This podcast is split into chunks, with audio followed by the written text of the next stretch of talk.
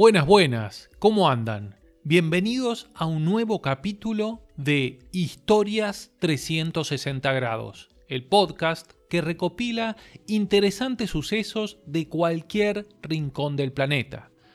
Buscamos aprender cada día un poco más para apreciar mejor este mundo, ya que, después de todo, los ojos ven solo lo que la mente conoce.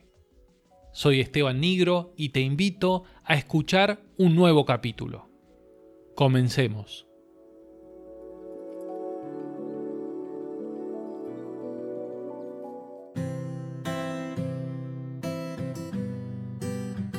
Desde épocas remotas, cuando una persona no encuentra en su lugar de origen una labor que le provea de sustento, sale a buscarlo a tierras foráneas.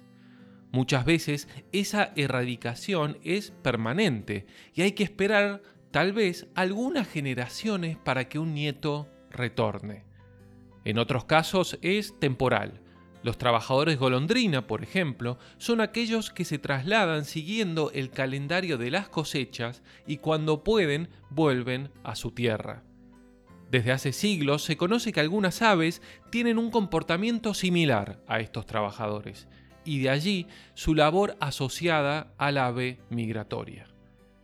La palabra migrar proviene del latín migrare, que significa moverse y la razón por la cual estas aves se desplazan es para conseguir los recursos que les permitan continuar su ciclo de vida en zonas de clima templado, aquellas que se extienden desde los trópicos hasta los círculos polares, cuando llegue el otoño los recursos comienzan a escasear. Allí es cuando el 20% de todas las especies de aves deciden cada año migrar a zonas tropicales e incluso algunas a cruzar el Ecuador buscando la primavera en el otro hemisferio. Claro que ese viaje no es solo de ida. Seis meses después volverán cuando la primavera y su explosión de recursos retorne a aquel lugar que habían abandonado en otoño. Esta migración les resulta muy beneficiosa a las aves, dado su constante acceso a recursos, pero también conlleva un gran riesgo de perder la vida en algunos de los tantos lugares visitados.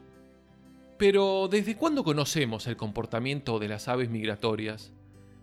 Ya en el siglo VIII a.C., Hesíodo descubrió que las grullas de sus tierras desaparecían al llegar el otoño. Unos siglos más tarde, Aristóteles describió con asombro cómo esas mismas grullas, semanas antes de desaparecer, comenzaban a engordar desproporcionadamente. A dónde iban era algo totalmente desconocido. Ya en épocas más recientes, en el siglo XVII de nuestra era, un tal Charles Morton propuso que las aves migraban, atención, a la luna e incluso hizo cálculos matemáticos para demostrarlo. Finalmente, en tiempos más cercanos, pudo descubrirse que migraban a otras latitudes terrestres cuando unas cigüeñas blancas retornaron una primavera a Alemania presentando flechas africanas entre su plumaje. Hoy se conoce que las aves migratorias se preparan para su largo peregrinar, aumentando semanas antes de la partida hasta un 30% de su peso.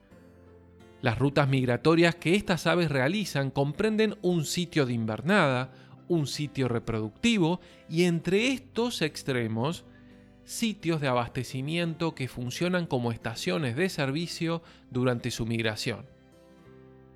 El récord de distancia recorrida lo tiene el gaviotín ártico, una ave de apenas 100 gramos de peso. Su vida discurre entre el verano ártico y el verano antártico y para lograr su presentismo en ambos polos recorre distancias superiores a 60.000 kilómetros por año. Es el ser vivo expuesto a mayor luz diurna en el mundo. El récord de distancia recorrida sin hacer escalas es el de la limosa lapónica, un ave de 600 gramos que anualmente une Alaska con Nueva Zelanda, 11.000 kilómetros, sin jamás posarse en tierra.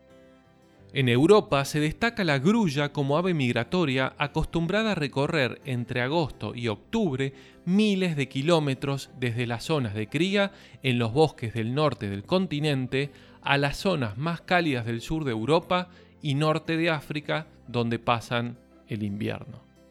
Los mecanismos de orientación de las aves migratorias son aún objeto de constante estudio, conociéndose que algunas lo hacen de acuerdo al paisaje, otras por el Sol, el campo magnético terrestre e incluso por las constelaciones.